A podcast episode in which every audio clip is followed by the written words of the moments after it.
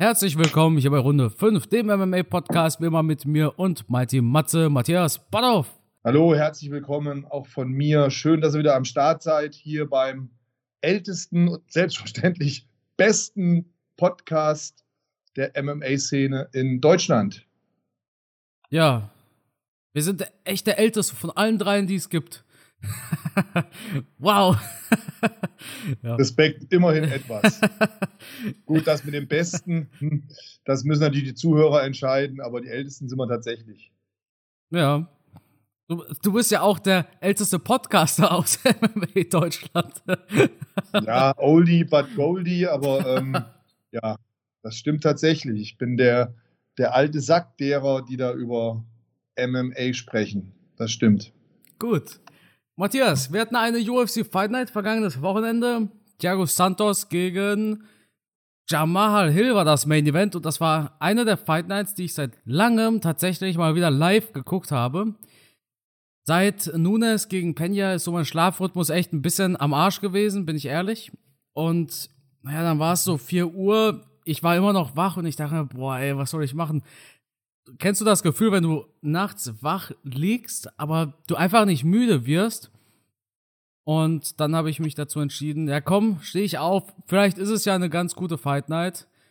Und dann dachte ich mir so, ja, ich weiß aber nicht, Thiago Santos im Main Event, das wird eh ein Schnarchfest. Aber ich habe mich dazu bewegt, dann tatsächlich mal wieder eine Fight Night live zu schauen und ich wurde nicht enttäuscht. Genau. Ja, es war insgesamt eine, eine schöne Fight Night, vor allem eine schnelle. Ja? Ich meine, wir haben ja, ich glaube, ich immer nur kurze Kämpfe gehabt. Das heißt, alle Kämpfe wurden vorzeitig entschieden. Also wenn man die Kampfzeiten alle addiert, da bleibt nicht mehr so viel übrig, ne? Auf jeden Fall. Wir sollten zuerst über die Prelims sprechen. Ich habe in der letzten Episode erwähnt, dass Stefanie Egger kämpft und jeder, der dem Rat gefolgt ist und sich diesen Kampf angeschaut hat, der wird etwas absolut Skurriles erlebt haben. Matthias, hast du es dir angeschaut und wenn ja, was genau ist denn da passiert? Ich habe den Kampf mir ehrlich gesagt nicht angeschaut. Ich habe davon gehört, wollte das auch noch machen, aber ich habe es zeitmäßig leider bis heute nicht geschafft. Schande über mein Haupt. Ja, Matthias, ich dachte, du guckst jedes meiner Videos. Ja, das ist richtig, aber es gibt halt Tage und Wochen, oh. wo ich dann gar nicht hinterherkomme, weil du so viele Videos machst, oh, dass es mir kaum möglich ist, mir alle anzuschauen. Aber ich werde das definitiv nachholen. Oh. Da ich ja bisher alle geschaut habe, wird das auch noch kommen. Von welchem Tag ist das? Wann ist denn das rausgekommen, das Video? Äh, Sonntagmorgen. Sonntagmorgen? Habe ich es vielleicht schon gesehen und kann mich nicht mehr daran erinnern. Das war am 7.8. vor drei Tagen. Ach nee, nee, weißt du, warum ich das noch nicht gesehen habe? Ja, erzähl mir die Ausrede. Ja, genau, ich erzähle dir die Ausrede, weil ich, ja, jetzt kommt's, ich war ja am Samstag bei der NFC in Bonn, habe ja da mal wieder Live-Kampfsport geschaut und das ging sehr, sehr lange. Wir sind dann nach Hause gefahren, irgendwann nachts, dann bin ich nachts erst zu Hause angekommen, war dann aber, ja, nicht mehr in der Lage, noch mehr Kampfsport zu schauen. Und meine Frau hat es auch nicht gewollt, weil die hat ja jetzt schon von 18 Uhr bis 1 Uhr live NFC geschaut. Die hat gesagt, wenn du jetzt den Fernseher anmachst und ich noch mehr Kampfsport schauen muss, dann ist das ein Trennungsgrund. Die hatte genug Blutschweiß und äh, Tränen gesehen. Die sagte, jetzt lass den Fernseher mal ein paar Minuten aus, wir müssen mal zur Ruhe kommen. Und dann habe ich tatsächlich aus Müdigkeit und zur Liebe zu meiner Frau gesagt, okay, ich gucke jetzt keine UFC mehr. Und dann konnte ich aber am Sonntag keine YouTube-Videos schauen und kein Instagram, weil ich wollte halt nicht gespoilert werden. Ich wollte dann nach und nach mir die Kämpfe anschauen und habe es dann vermieden, bei dir auf Instagram zu schauen oder auf YouTube, weil ich mir dachte, der Carsten, der Sack, der wird dann garantiert mir schon verraten, alle Highlights und dann ist die Spannung halt weg. Das wollte ich nicht haben. Matthias, du kannst jetzt ablenken mit dem UFC-Thema, ne? Aber stimmt, darauf wollte ich dich noch ansprechen. Ich habe damals im Podcast noch gesagt, Matthias, wenn du bei der NFC bist, dann kommt uns gerne besuchen. Hätte ich auch gerne gemacht, aber auch das war zeitmäßig absolut nicht möglich, weil ich Samstag vormittags noch gearbeitet habe. Ich habe noch Termine gehabt. Dann habe ich um 14 Uhr Feierabend gemacht, bin nach Hause, geduscht, ready und dann so gegen 15, 15.30 Uhr sind wir auf die Autobahn. dass wir halbwegs pünktlich da in Bonn ankommen. Das heißt, der, Zeit, der Tag war einfach voll. Ja. Das hätte ich jetzt auch gesagt. Ist okay. Nee, es ist so. Es ist so. Außerdem habe ich mir auch gedacht, wenn die Umzugsstress sind, da auf Pappkartons sitzen, habe ich auch keinen Bock drauf. Ähm, Hast du keinen Bock auf uns oder was? Boah, Matthias, ey, jetzt erlaubst du echt einen Satz nach dem anderen. Okay, ich gebe es zu, ich stehe dazu. Ich habe keinen Bock auf dich, aber mit deiner Frau hätte ich mich schon gerne getroffen. Was soll das denn heißen? so wie ich es gesagt habe.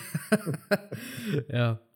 Nee, schön. Und äh, das Zweite, was mich tatsächlich interessiert, was du gerade angesprochen hast, ist es bei euch so, dass ähm, wenn sie nichts gucken will, dann heißt es, du guckst es auch nicht. Also jetzt nicht so, aber zum Beispiel sie geht ins Bett und du guckst UFC. Sowas? Das kommt natürlich häufig vor. Aber es gibt natürlich auch Tage, da muss man einen Kompromiss finden. Ansonsten gucke ich natürlich immer UFC und sie hat da auch nichts dagegen. Manchmal schaut sie auch mit, wenn spezielle interessante Kämpfe sind. Aber so eine Fight Night ist natürlich für sie weniger interessant. Und wie gesagt, an der Stelle muss gesagt sein, wir waren ja bei der NFC. Das heißt, wir haben den ganzen Abend schon Kämpfe ja, geguckt. Absolut. Und meine Frau ist natürlich jetzt nicht so ein Kampffreak, wie ich das bin. Die schaut sich das gerne an. Die fand das bei der NFC auch super. Aber das ist halt echt ein langer Tag dann auch für sie. Ja. Du musst dran denken, unsere Tochter, die steht um 7 Uhr auf. Egal, ob oh, du das willst ja. oder nicht. dann fährst du nachmittags drei Stunden bis nach Bonn, guckst dann den ganzen Abend die Kämpfe. Das war dann so gegen 0.30 Uhr, 1 Uhr irgendwann zu Ende dann gehst du zum Auto, dann musst du zurückfahren, du bist drei Stunden unterwegs. Dann haben wir nachts noch Action gehabt an der Tankstelle. Was war denn da los? Ich habe getankt und dann kamen zwei junge Damen an. Die eine hatte die rechte Hand blutüberströmt und fragte an der Tankstelle, ob sie mal auf Toilette könnte. Sie wollte sich das Blut abwischen und dann zeigte sie so dem Tankwart die Hand und dann habe ich halt gesehen, dass der Knochen da aus der Hand rausstand und ich habe dann zu ihr gesagt, Mädel, du kannst da ähm, jetzt nicht äh, nur Wasser drüber laufen lassen, du musst definitiv ins Krankenhaus, das muss verbunden werden und hin und her. Und wie das dann so ist, alle, die da an der Tankstelle waren, keiner hatte Lust, erste Hilfe zu leisten. Auch der Tankwart hat dann, ich habe gar kein Verbandszeug und hatte da überhaupt keinen Bock drauf. Dann habe ich zu ihr gesagt, dann komm zu mir ans Auto. Und meine Frau und ich haben dann erste Hilfe geleistet, haben ihr den Arm verbunden und sie dann natürlich darum gebeten, ins Krankenhaus zu gehen weil das sah halt nicht gut aus. Der Knochen hat da rausgeguckt, die hat geblutet wie Sau. Ähm, ja, dann haben wir noch erste Hilfe geleistet, ja, bis wir dann zu Hause waren. Es war irgendwann mitten in der Nacht, 3 Uhr, 4 Uhr, ich weiß es nicht mehr, ich kann mich nicht mehr erinnern. Es war jedenfalls sehr, sehr spät.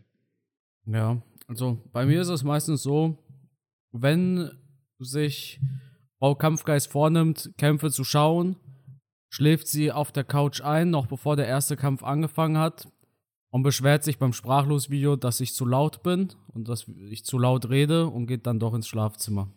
Ohne einen Kampf geguckt zu haben.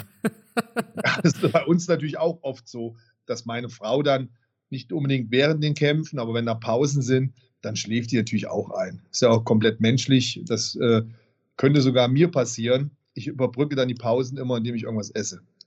Es gibt einen Fight, an den erinnere ich mich so gut, wo ich weiß, da bin ich erst in der zweiten oder dritten Runde im Main Event aufgewacht, weil es wirklich zäh war und das war Romero gegen Adesanya.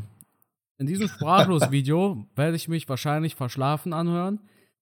Ich habe mich aber natürlich vorher informiert auf Twitter und habe mitbekommen, dass ich die ersten ein, zwei Runden absolut nichts verpasst habe damals in diesem Fight. Und auch die nächsten Runden nicht, als ich dann doch aufgewacht bin.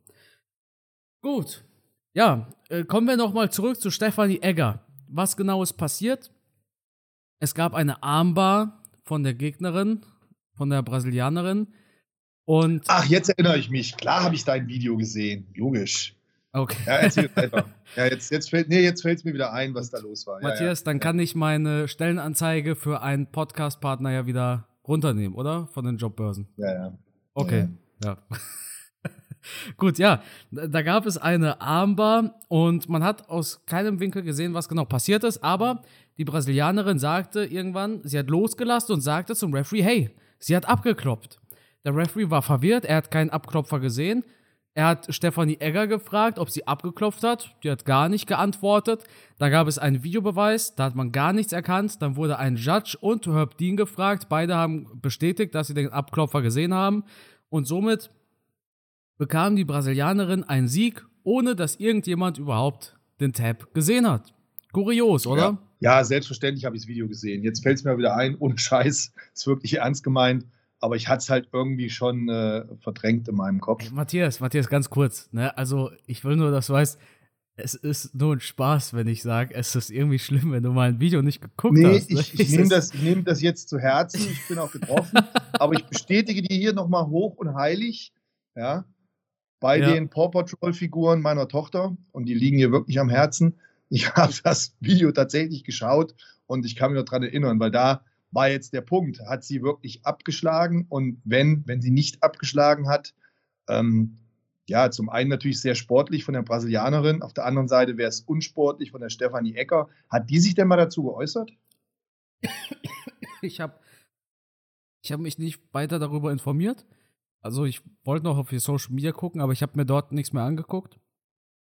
Ähm, aber prinzipiell, was man dazu sagen kann über ihre Reaktion direkt nach dem Fight, sind das ja alles nur Mutmaßungen.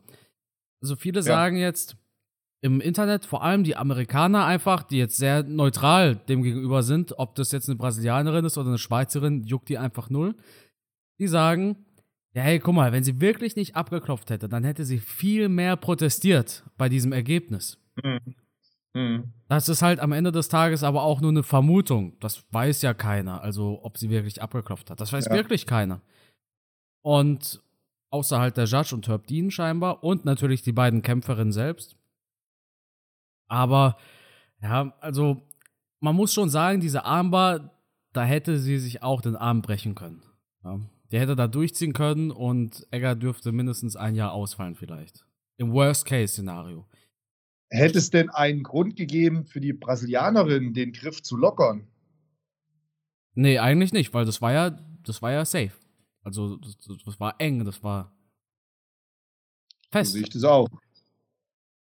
Hm, also hat die ja wirklich da einen Abklopfer gespürt oder gesehen, wie auch immer. Und hat dann eigentlich sportlich fair die Armbar gelöst. Auch ein sehr riskanter Schritt, aber wenn der Referee sagt, nee, da war nichts, dann, ja, dann hat sie ja. halt echt Pech gehabt, ne? Ja, definitiv. Gut. Springen wir rüber zur Main Card. Wir hatten Terence McKinney gegen seinen Gegner. Ich glaube, Eric Gonzalez, ich bin mir nicht sicher. Ja, richtig. Wieder ein spektakulärer First-Round-Finish für Terence McKinney, der dritte Sieg. Insgesamt stand er jetzt knapp viereinhalb Minuten im UFC-Käfig bei seinen drei Siegen. Insgesamt. Riesentalent. Muss man halt mal schauen, wie das mit ihm weitergeht. Aber bisher gut abgeliefert. Ne? Auf jeden Fall. Jetzt muss ich doch wieder zurück zu den Prelims springen. Nee, der hat, der hat, hat der nicht, hat der nicht erst gegen Drew Dober verloren? Ja, der, ja, der hat drei Siege und eine Niederlage in diesen drei Siegen. Ach so, ja, okay. Da ist er irgendwie auf 14 Tage, 14 Tage nach seinem letzten Kampf, ist er nach Short Notice eingesprungen. Hatte, glaube ich, zwei Fights innerhalb von zwei Wochen, irgendwie sowas. Ja. War kurz davor, Drew Dober auch zu finishen. Hat sich verausgabt und ging dann selber K.O. Er hatte zwei Knockdowns gelandet in der ersten Minute, glaube ich, gegen Drew Dober. Mhm. Und hat am Ende verloren. Ein krasser Fight auf jeden Fall. Ja, ich meine, das wäre äh, ziemlich viel Action gewesen in der ersten Runde, wo er dann unglücklich K.O. gegangen ist, oder? Ja. ja, was heißt unglücklich? Also, es hat sich abgezeichnet, ja. weil seine Luft dann weg war. Ja. Bei wem die Luft übrigens auch raus ist, ist wahrscheinlich Sam Elvey, oder? ja, ähm, der Mann, der irgendwas in der Hand hat gegen Dana White und die UFC. Ja, genau. Aber jetzt ist halt wirklich Ende der Karriere. Und er hat das wohl auch auf, auf Instagram oder Twitter irgendwo bekannt gegeben, dass es halt wirklich er erkannt hat, dass er nicht zu den Besten gehört. Er hat es probiert, er hat es lange probiert, aber hat natürlich jetzt schon eine brutale Niederlagenserie, die er sich teilt mit ähm, BJ Penn, und da macht es einfach keinen Sinn mehr. Ich, ich wüsste auch nicht, wo man da noch die Motivation herbekommt, wenn man so oft verloren hat, da sich weiter prügeln zu lassen. Also da gibt es mit Sicherheit andere Berufe, die auch Spaß machen und weniger gefährlich sind. Ja, neun äh, Kämpfe in Folge nicht gewonnen. Eigentlich wären es die Niederlagen, aber zwischendrin ist halt ein Unentschieden. Das sind acht Niederlagen und ein Unentschieden. Ja ja, 36 Jahre alt, insgesamte Bilanz ist 33, 18, 1. Ich kann mir vorstellen, dass das Bellator-Debüt nicht weit entfernt ist. Oder mittlerweile, man macht ja jetzt immer Witze über Bellator. Ich sehe gerade, er hat sogar einen Bellator-Fight. Ich kann mir aber auch was ganz anderes für ihn vorstellen. Und zwar ist es gar nicht mal mehr Bellator, sondern Bernacle FC. Ich kann mir wirklich vorstellen, dass sie versuchen werden, da Sam Elvey zum Bernacle FC rüberzulocken. Also ich, ich meine das auch wirklich absolut ernst. Das klingt jetzt nach einem Witz, aber ich kann mir echt vorstellen, dass es mit dem nicht vorbei ist. Das ist ja ein, ein Meme. Und wenn du dir mal anschaust, dass Bigfoot Silver immer noch boxt und kämpft. Ähm, und auch schon jahrelang nichts mehr gewonnen hat, ne? Der hat jetzt sieben Niederlagen in Folge, 42 Jahre alt. Sein letzter Fight war letzten Monat. Ja. Das ist krass. Der hat 2017 gegen Rico Verhoeven geboxt sogar. Ah, ja, ja. ja Entschuldigung, Wahnsinn. das war mein Hundi, falls man das gehört hat. Ähm, ja. Gut. Also, mit Sam Elvey ist es, denke ich, noch nicht ganz so vorbei. Also, kämpferisch wahrscheinlich, aber ich denke nicht, dass er nicht mehr kämpfen wird. Dann hatten wir das Co-Main-Event. Matthias, Geoff Neal gegen Vicente Luque. Das war ein Schocker, oder? Ja. Das war ein Meisterwerk von Neil, könnte man sagen ich glaube, ich habe den so stark noch nie gesehen. Ja, absolut. Vor ich allem, Lucke wurde noch nie ausgenockt. Ne? Ja, und Luke ist, ist echt ein Hammer-Typ. Also ich habe den immer für einen absoluten Spitzenkämpfer gehalten und auch zu den Top-Leuten gezählt. Aber was Neil hier gemacht hat, war, war einfach echt beeindruckend. Also diese Präzision in den Schlägen, die Schnelligkeit, die Explosivität, die Härte, aber auch das Timing, die Bewegungen im Oberkörper. Ich finde, der hat seinen perfekten Kampf gemacht, oder? Und er ist seinem Fall. Spitznamen, ist seinem Spitznamen Hand aus Stahl, ist er echt äh, gerecht geworden. Ja, noch nie wurde Lucke ausgenockt und jetzt hat Geoff Neal das unmöglich scheinende möglich gemacht. Erste Runde war schon richtig stark von ihm. Also die erste Runde von Geoff Neal, da hat Lucke ein paar Knockdowns kassiert, wenn ich richtig weiß, war auf jeden Fall auf wackeligen Beinen. In der zweiten Runde konnte Lucke noch mal ein bisschen aufdrehen. Zweite Runde war ein bisschen ruhiger von Geoff Neal, aber dann kamen diese Uppercuts. Einer nach dem anderen. Also wirklich, bam, bam, bam. Und da war einem schon klar, das war es jetzt eigentlich. Das, das war ein tolles Boxen, sein. was er da gezeigt hat. Und Luke war, war chancenlos. Er hat einem fast schon leid getan. Ich hätte halt gehofft oder gedacht, dass er einfach nochmal versucht, über sein Ringen, über den Bodenkampf, da nochmal mehr Spannung reinzubringen, weil er muss doch erkannt haben, dass da im Stand an dem Abend nichts zu holen ist. Er ist aber im Stand geblieben und, und ich denke, oh Gott, was macht er? Es war irgendwie abzusehen, weil da waren so viele gute Treffer und so ein gutes Boxen mit so viel Power von Neil. Man hat es praktisch kommen sehen, dass Vincenzo Luque hier K.O. geht. Schade. Aber da muss man sich natürlich auch die Frage stellen, woran hat es gelegen? Ich meine, gegen Belal Muhammad hatte er sogar Probleme im Stand. Und wir reden hier von Remember the Decision. Belal Muhammad. Mhm. Der ist ja nicht der beste Striker der Welt und ich erinnere mich an diesen Fight wie Luke nur schwer zurechtgekommen ist mit dem Striking von äh, Muhammad. Ja, Muhammad hat natürlich nicht so hart geschlagen wie Neil, aber hat ein sehr gutes ähm, Bewegungsmuster gehabt. Ist viel seitlich gegangen, hat sich nicht stellen lassen, war viel in Bewegung, hat Punkte gesammelt, ähm, hat das sehr schlau gemacht, Vincenzo Luke gegenüber. War für mich auch überraschend, dass Belal Muhammad da gewinnt. Und das war auch ja, eine, eine Mastervorstellung an Taktik und Technik von Belal Muhammad. Und Neil hat da jetzt nochmal einen draufgesetzt. Ich weiß nicht, was mit Vincenzo Luque aktuell los ist, ob er da einfach ein bisschen die Luft raus ist, ob er Probleme hatte in seinem Trainingscamp, ob da irgendwas vorgefallen ist. Ich weiß es nicht, aber das waren nicht seine, ja, seine besten Performances, die wir jetzt bisher gesehen haben von ihm. Es war wirklich ein bisschen unglücklich. Und jetzt am vergangenen Wochenende hat er eine richtige Prügel bekommen. Schade. Eigentlich habe ich den immer ganz, ganz oben gesehen im Welterweight. Meine Worte, ich auch. Wer auch mal ganz, ganz oben war, war Thiago Santos. Und jetzt kämpfte er gegen mhm. Jamal Hill, lag nach Punkten sogar vorne, aber auf der Fight Night gab es ja in jedem Fight ein Finish und so gab es auch im Main Event ein Finish. Thiago Santos, da, da gibt es wirklich sehr viele geteilte Meinungen darüber, weißt du das?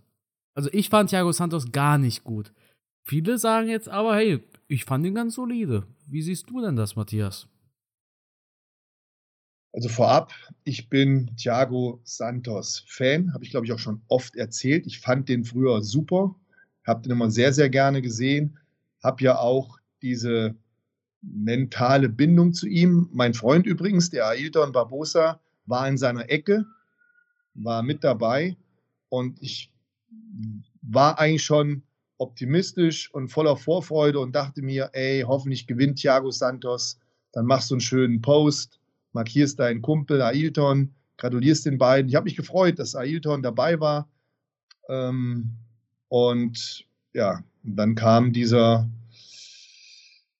dieser Kampf, wo ich dann zu der Entscheidung gekommen bin, es ist vorbei mit Thiago Santos. Es tut mir leid, wenn ich das sagen muss. Wie gesagt, ich bin Fan von ihm. Ich finde, er hat keinen guten Kampf gemacht. Ich finde, er war sehr zögerlich in seinen Bewegungen, teilweise etwas ängstlich. Er hat nicht mehr die Explosivität von früher. Er hat sich sehr, sehr schwer getan mit Takedowns. Er hat das zwischendurch versucht. Man hat gemerkt, dass er relativ viel Respekt hatte vor dem Striking von Jamal Hill. Thiago Santos hat früher nie Angst gehabt, mit jemandem zu boxen. Wir dürfen nicht vergessen, der hat mal einen Jan Blachowicz ausgenockt. Im Rückwärtsgang. Jimmy Manuwa im Rückwärtsgang, ja, mit einem schönen Haken. Der hat einen Jimmy Manuwa, der auch ein guter Standkämpfer war, ausgenockt. Ähm, also er hat eine Serie gehabt von Knockouts. Er hat einen wirklich super Kampf gehabt gegen John Jones mit zwei kaputten Knien bis zum Ende durchgezogen. Aber nach diesem John Jones-Kampf war die Luft raus. Danach ist er einfach nicht mehr der Alte gewesen. Ich glaube nach wie vor, dass er nicht mehr an die alte Form anknüpfen kann, dass er mit Sicherheit mit seinen Verletzungen noch zu kämpfen hat. Man merkt es einfach an der Explosivität, an der Schnelligkeit. Vielleicht ist es auch ein bisschen das Alter. Er ist jetzt mittlerweile auch 38 Jahre, hat also auch schon ein paar Jahre auf dem Tacho und für den Kämpfer, der schon auch natürlich einiges an Kämpfen gemacht hat. Was hat er für einen Kampfrekord? Auch schon an die 30 Kämpfe irgendwas. Das ist ja auch nicht wenig. Da scheint jetzt einfach die Zeit gekommen zu sein, wo es nur noch bergab geht. Du hast ja bei vielen Kämpfern so ein gewisses Hoch nochmal, wo man sagt, so Mitte 30, da läuft es nochmal richtig gut. Und dann danach, wenn dann die, die ersten Niederlagen kommen, dann kommen die aus dem Tief meistens nicht mehr raus und dann wird es irgendwie nur noch schlechter. Und da haben wir ja einige Kämpfer, bei denen das so ist. Ja, dazu kann man eigentlich nicht mehr viel sagen. Also ich sehe da nicht den alten Thiago Santos und ich fand jetzt auch nicht, dass er einen besonders guten Kampf gemacht hat. Ja, wenn man ihn vielleicht nicht von früher kennt, dann kann man sagen, okay, er hat seine Aktionen gehabt, er hat seine Treffer gehabt, aber das war nicht annähernd der Thiago Santos von früher. Der hat früher meiner Meinung nach viel mehr Speed gehabt, auch mehr Präzision in seinen Schlägen. Er hat sich hier schwer getan mit den Takedowns. Und Jamal Hill ist ja jetzt auch kein guter Ringer oder so. Er hat ihn kaum zu Boden bekommen. Er hat da schon viel Kraft verschwendet. Und ich habe halt immer ein Gefühl von Unsicherheit in seinem Handeln gehabt. Ich habe nie das Gefühl gehabt, er fühlt sich sicher. Auch beim Striking habe ich immer das Gefühl gehabt, ihm fehlt so die letzte Konsequenz, das letzte bisschen Mut vielleicht auch so leichte Zweifel an eigenen Fähigkeiten. Es war nicht der alte Thiago Santos, den wir noch bei John Jones gesehen haben, wo er dieses Selbstvertrauen ausgestrahlt hat, nach vorne marschiert ist und da wirklich einen Hammer nach dem anderen rausgeholt hat, wo man eher ja eher John Jones in der Position von einem Thiago Santos gesehen hat, wie wir ihn jetzt gegen Jamal Hill gesehen haben. Jamal Hill hingegen, der hat für mich dieses Selbstvertrauen, diese Sicherheit ausgestrahlt. Keine Angst zu haben, in diese Faustgefechte zu gehen, in diese Auseinandersetzung, das Risiko zu gehen. Jamal Hill, der fühlte sich irgendwie ziemlich sicher, hatte ich den Eindruck, oder? Auf jeden Fall. Backstage gab es auch Aufnahmen, wie da der Bronze Bomber, Deontay Wilder, noch bei Jamal Hill zu sehen war und mit ihm ein bisschen gequatscht hat, so über die Aufregung vor einem Fight, ob er bereit ist und so weiter. Aber Hill war ja der Selbstbewusstere. Ich hatte auch dieses Gefühl, dass Santos, wie du schon gesagt hast, so ein bisschen gehemmt war. Ja. Ne, dass, dass, dass man das Gefühl hatte, er würde gern, aber irgendwie macht er nicht. Ja. Aber er würde gern. Ja, glaubst du, dass es so eine Situation, wo, wo wirklich ein Sportpsychologe die Antwort wäre? Also körperlich ist Santos zwar schon alt und hatte einige Verletzungen, aber es ist ja derselbe Typ am Ende des Tages, der da auch gegen Jones eine Split Decision gekämpft hat. Also diese Hemmung, die kommen ja wahrscheinlich aus dem Kopf heraus, oder? Mhm. Ja, mit Sicherheit. Ich meine, man müsste natürlich mit Jaco Santos einfach mal selber sprechen, wie, wie er dazu steht, was er denkt. Ähm, schwierig zu sagen. Ganz, vielleicht kommt das auch mit dem Alter, dass man irgendwann das Alter erreicht hat, wo man auch vom Kopf her einfach dann unsicherer wird, wo man nicht mehr so der junge Wilde ist, dass es halt irgendwann dann kippt. Ich meine, der Kampf gegen John Jones ist auch schon vier Jahre her, meine ich, 2019 irgendwann, drei Jahre, wie auch immer. Ähm, das war vielleicht sein Höhepunkt, auf den er hingearbeitet hat. Und danach fällst du vielleicht auch erstmal in so ein Loch rein, die schweren Verletzungen. Er ist trotz der schweren Verletzungen auch schnell wieder zurückgekommen, was ich auch schon ja, sehr, sehr beachtlich fand. Ähm, er hat ein Jahr später schon wieder trainiert, gekämpft. Also dafür, dass beide Knie kaputt waren, Respekt dafür. Aber er konnte einfach nicht mehr an die alte Form anknall, äh, äh, anknüpfen. Ich denke, irgendwann lässt es halt körperlich ein bisschen nach und der Kopf, diese, diese Mentalität, die er früher hatte, die ist halt einfach nicht mehr da, leider. Keine Ahnung, woran das liegt. Er wird auch Familienvater, glaube ich. Mit Jana Kunitskaya. Ist auch nicht Ach, UFC, stimmt. UFC genau. Ja. Hat er mal gegen Ja, eigentlich hatte, das, eigentlich hatte das perfekte Umfeld. Ne? Ja, es kommt aber drauf an. Es kann ja auch sein, dass er diese Ja-Sager um sich herum hat, ne?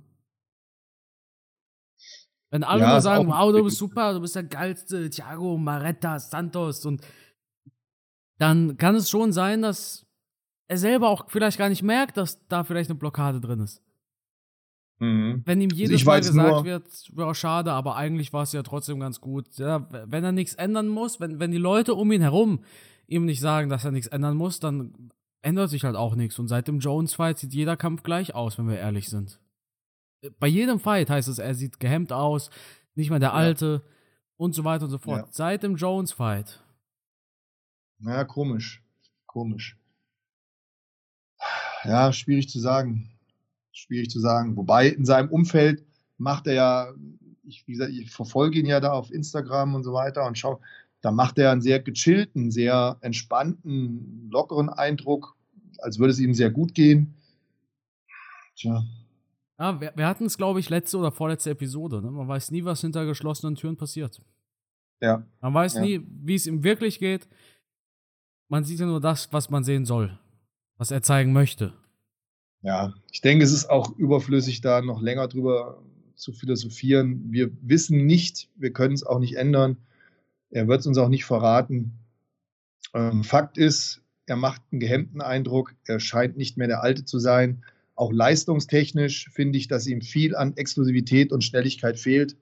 Und ja, es, es, wird halt jetzt in der Klasse auch nicht mehr ausreichen, um ganz nach vorne zu kommen. Er wird vielleicht jetzt noch zwei, drei Kämpfe haben.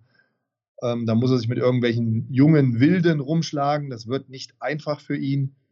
Deswegen, äh, ja, ich sehe da jetzt keine rosige Zukunft, leider. Leider.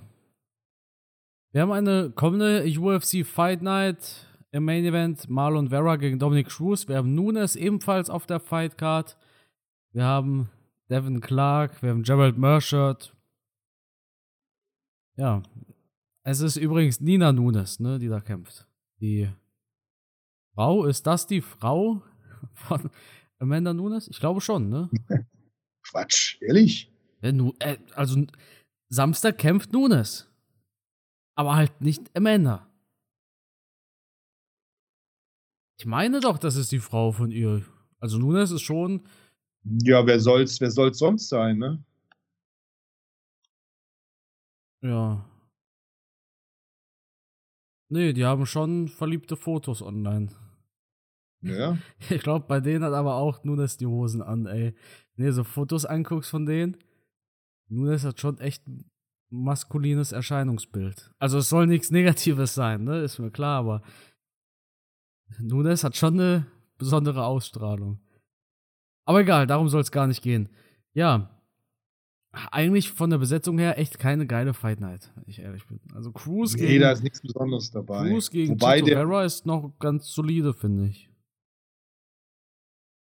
Ja, der, der, der Main Event, den finde ich schon geil. Ich bin natürlich auch früher Dominic Cruz Fan gewesen. Und ich denke aber immer, boah, der Alte, der Alte. Aber wenn man jetzt mal aufs Alter schaut, der ist ja zum Beispiel jünger als ein Thiago Santos.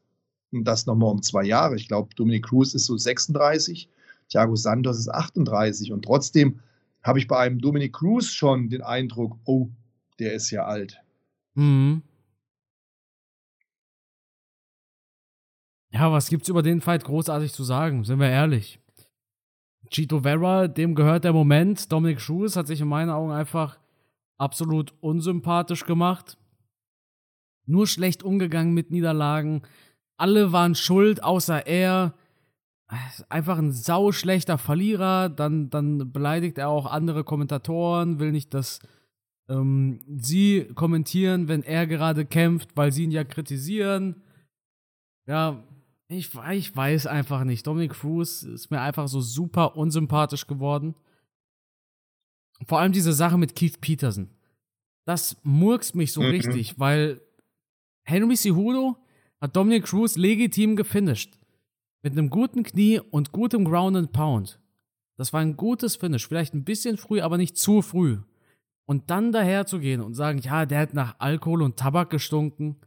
Boah, ich weiß, also solche ja. Dinge regen mich richtig auf. Ja, aber ich muss dann schmunzeln, selbst wenn es so wäre, ja, auch ein Betrunkener hat gesehen, dass Dominic Cruz da K.O. war und keine Chance mehr hatte. Das ja. war Ende. Oder meinst du wirklich, der hätte da noch mal was gerissen gegen Cerudo? Quatsch, Cerudo ist in meinen Augen das Ding war durch unterbewertet da. bei vielen Leuten. Also egal, ob der betrunken war oder nicht, den Kampf hat er einfach verloren. Und dann ja. nutzt es dann auch nachher nichts zu sagen, ja, der Kampfrichter war betrunken. Das ist so dumm nee. in meinen Augen, ey. Selbst wenn der betrunken war, hätte in dem Moment an der Situation nichts geändert. Den Kampf an der Stelle abzubrechen, war in Ordnung. Er hat harte Treffer eingesteckt. Und ob der Kampf jetzt noch ein paar Sekunden länger gewesen wäre oder nicht, Henry Cejudo hätte ihn da eingestampft. Absolut. Was man ihm so gut halten muss, er hat ja jetzt wieder zweimal gewonnen. Der will ja echt noch mal nach vorne. Der will ja noch mal einen Titel gewinnen. Ja, das eine war gegen Casey Kenny, glaube ich. Welcher Sieg war der andere? Pedro Munoz. Ach so, ja, okay. Nach Punkten. Aha. Interessant. Ja, aber ich glaube, Chito Vera, der ist jung, der ist hungrig, der hat super gut gekämpft gegen Rob Font. Der wird das machen. Ja. Der hat jetzt eine super Serie hingelegt. Ne? So richtig auf dem Schirm habe ich ehrlich gesagt erst seit seinem Kampf gegen Sean O'Malley. Ja, klar. Ähm, da habe ich ihn so richtig wahrgenommen und habe ihn dann nicht danach auch beobachtet und verfolgt. Und bis auf die Niederlage von dem Kampf, die er da davongetragen hat gegen Jose Aldo, hat er danach ja gut abgeliefert ne, und auch gute Kämpfe gemacht. Eben, ich glaube, der ist richtig heiß. Er will richtig da diese Legende besiegen, diesen Bantamweight Goat, wie ihn viele bezeichnet haben. Was halt gegen ihn spricht, das sind halt diese sieben Niederlagen, die er in seinem Kampfrekord hat. Aber aus Niederlagen kann man natürlich lernen Und wenn du mental mit Niederlagen gut umgehen kannst, dann kannst du natürlich nach Niederlagen auch stärker werden. Es gibt ja diese beiden Typen. Die einen, die zerbrechen an Niederlagen, die anderen, die trotz Niederlagen immer besser werden. So Typen gibt es und ich glaube, er ist so vom Kopf her, von der Einstellung her, von der Mentalität her, so ein Typ, der mit Niederlagen umgehen kann, der kämpft, der kämpft aus einer tiefen Motivation heraus, seine Familie zu ernähren. So ein, so ein ich weiß nicht, er, er kommt irgendwie sympathisch rüber, er kommt so, so menschlich rüber, so, ähm, ja, so ein bisschen diese Rocky-Mentalität. Ne? Die hat er irgendwie drin. Also so ein richtiger Kämpfertyp. Und stellt sich die Frage, kann er gewinnen gegen Dominic Cruz? Ich glaube, er hat die härteren Schläge. Ich denke, er hat mehr K.O.-Power. Wenn er es schafft, Dominic Cruz zu stellen, dann kann der den auch ausnocken bzw. besiegen. Auf jeden Fall. 2014 war sein UFC-Debüt, das schockiert mich gerade. Der ist schon lange dabei, ne? Ja, damals war das Main Event Mark Hunt gegen Fabricio Verdum. Wahnsinn, wie lange der schon dabei ist. Ja, aber ich habe nie so richtig, bin ehrlich, ich bin ehrlich, ich habe nie so richtig auf dem Schirm gehabt. Ja, ich meine, ab wann hatte man denn überhaupt ähm, Ding? Charles Oliveira auf dem Schirm. Der Typ ist seit zwölf Jahren in der UFC. Ah, den hatte ich, den hatte ich relativ früh auf dem Schirm. Ja, weil er Brasilianer ist. Du hast es doch mit Brasilianern. ne? Krass, aber ich weiß, was ich mir denke. Ich, ich sage das ja auch total oft. Ja, ich weiß, aber ich denke mir das auch hier bei Chito Vera zum Beispiel. Chito Vera war in den Prelims von Michael Bisping gegen Anderson Silva. Damals hat keine Sau über den gesprochen. Mhm. Und jetzt ist er das Main Event einer Fight Night. Ich glaube, wir haben auch in, in fünf Jahren sprechen wir hier im Podcast über Fighter, wo wir sagen, ey, guck mal, damals bei Makachev gegen Oliveira war der auf den Prelims, wir hatten gar nicht gecheckt, dass der da drauf ist, wer das ist. Na, also es gibt immer diese, diese Diamanten auf einer Fightcard, über die jetzt keiner spricht.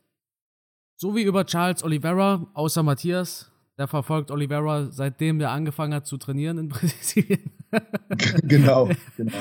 In seinen Nein. Kinderschuhen. Ja. Charles Oliveira hatte ich witzigerweise schon lange auf dem Schirm, weil ich halt schon fand, dass der auch immer spektakulär gekämpft hat. Ja. Du bist ja auch so ein Oldschool-Fan. Ich als Casual, ja. ne, der erst UFC guckt, seitdem Conor gegen Khabib gekämpft hat. ne? Nee, Spaß. Ich mache ja seit 2016 mache ich schon Videos darüber. Aber ich, ich, ich habe 2013 habe ich mir keine Kämpfe reingezogen, bin ich ehrlich. Ne? So aktiv, nee. Mhm. Deshalb kennst du die ganzen Oldschool-Fighter viel, viel besser. Irgendwann zeige ich dir alle meine DVDs. Ja. 200 Stück, allein von der UFC und bestimmt nochmal 50 von der Bride. Schmeißt du die auch manchmal noch rein und guckst sie dir an? Oder du hast ja wahrscheinlich einen Fight Pass, ne? Ich habe einen Fight Pass. Ich habe einen Fight Pass. Ja. Also auch nicht fürs Feeling in schlechter Qualität nochmal angucken? Nee, die sind äh, alle im Keller. Und ich, zeitmäßig würde ich das gar nicht schaffen, weil im Moment sind wir in der Luxussituation, dass wir jedes Wochenende Kampfsport haben. Ja. Das gab es natürlich früher nicht. Da war ich mit meinen DVDs happy.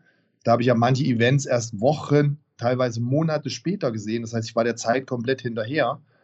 Und jetzt haben wir wirklich, wie gesagt, ein Luxusproblem, dass wir jedes Wochenende Kampfsport haben. Dann haben wir noch einen letzten Fight, über den ich gerne sprechen möchte. Hast du die Contender Series geguckt? Teilweise, noch nicht alles. Du meinst Usman? Oh, das war letzte Woche. Nee, Usman, so. Usman, nee, warte mal, Usman war Tuff. Nein, Usman war jetzt bei der letzten Fight Night. Hat er bei der letzten Fight Night auch mitgekämpft? Ja, der war ja bei Ultimate Fighter, das war ja das Finale. Genau. Ich meinte Contender Ach, du Series. Du jetzt Contender Series. Ja, ja. Ah, nee. Äh, ich weiß, dass wieder war, aber ich habe ähm, die letzte, die letzte Folge nicht gesehen, nein. Kann ich spoilern oder?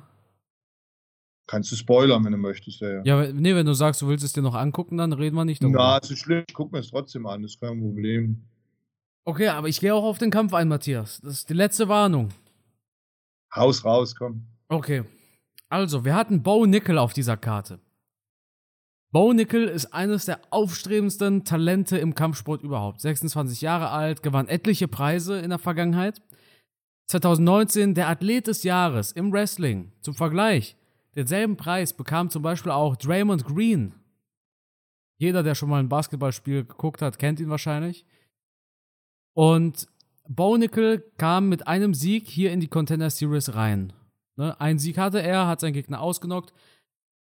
Und du kennst ja das Prinzip. In der Contender Series geht es ja darum, besieg deinen Gegner, liefer ordentlich ab, dann bekommst du auch einen UFC-Vertrag, wenn du denn gut performt hast. Und jetzt kommt. Richtig, wobei ein Sieg nicht automatisch heißt, dass du einen Vertrag bekommst. Genau, genau. Und jetzt kommt Bo Nickel, dieser Ausnahmeringer im Mittelgewicht. Wirklich ein so großes Talent. NCAA Division One Wrestling im College zerstört seinen Gegner innerhalb von 62 Sekunden in der ersten Runde und bekommt keinen Vertrag. Dana White will ihn doch gerne noch ein zweites Mal sehen bei der Contender Series. Und da frage ich mich echt, warum hat man den überhaupt rangeholt? Warum sagt man ihm, hey, komm her, mach einen Fight, liefer gut ab, du kriegst einen Vertrag und dann finisht er seinen Gegner in 62 Sekunden und das heißt, naja, der stand ja nur 1-0 vorher, der soll nochmal kämpfen. Finde ich wirklich kackendreist in meinen Augen. Unnötig auch. Wäre halt interessant zu wissen, wie ein Dana White, und das ist ja die Dana White Contender Serie, oder? Wäre also interessant zu wissen, wie ein Dana White das begründet. Ja, er soll noch ein bisschen hat, Erfahrung hat er sammeln. Gesagt? Hat er gesagt. Ja, und dafür soll er noch einen Kampf machen. Interessant, weil ja, anscheinend reicht Dana White das nicht. Anscheinend hat Dana White das Gefühl, dass sein Gegner einfach zu schlecht war. Dass also dieser schnelle Sieg keine Aussagekraft hat. Was eigentlich schade ist, weil normalerweise will genau das die UFC doch sehen. Ja, dass du da reinkommst und deinen Gegner einstampfst. Ja. Ja, ist schon eine bittere Pille, aber anscheinend sind da irgendwelche Dinge vorgefallen, die wir nicht erfahren werden. Hinter den Kulissen vielleicht Dana White nicht ordentlich Hallo gesagt oder ich weiß es nicht. Komisch jedenfalls. Gut, dann würde ich sagen, war es das mit dieser Episode. Matthias, wie immer, vielen Dank für deine Zeit. Und das Schlusswort, das gehört natürlich dir. Ich bedanke mich auch bei dir, Carsten, und ich bedanke mich vor allem natürlich bei unseren Zuhörern, die mal wieder Lust darauf hatten, uns beiden beim Geschwätz, so kann man es ja nennen, zuzuhören. Wir sind ja wirklich da Hobby-Freaks, Wobei du bist ja eigentlich hauptberuflich ein MMA-Spezialist, aber bei mir bleibt es natürlich die Liebe zum Sport. Und ähm, ja, ich, ich freue mich schon wieder auf die nächsten Events, ich freue mich auf den nächsten Podcast und ich freue mich vor allem, wenn wir beide uns dann mal wieder zusammen ein Event anschauen. Da freue ich mich besonders drauf. Bleibt gesund und bis nächste Woche.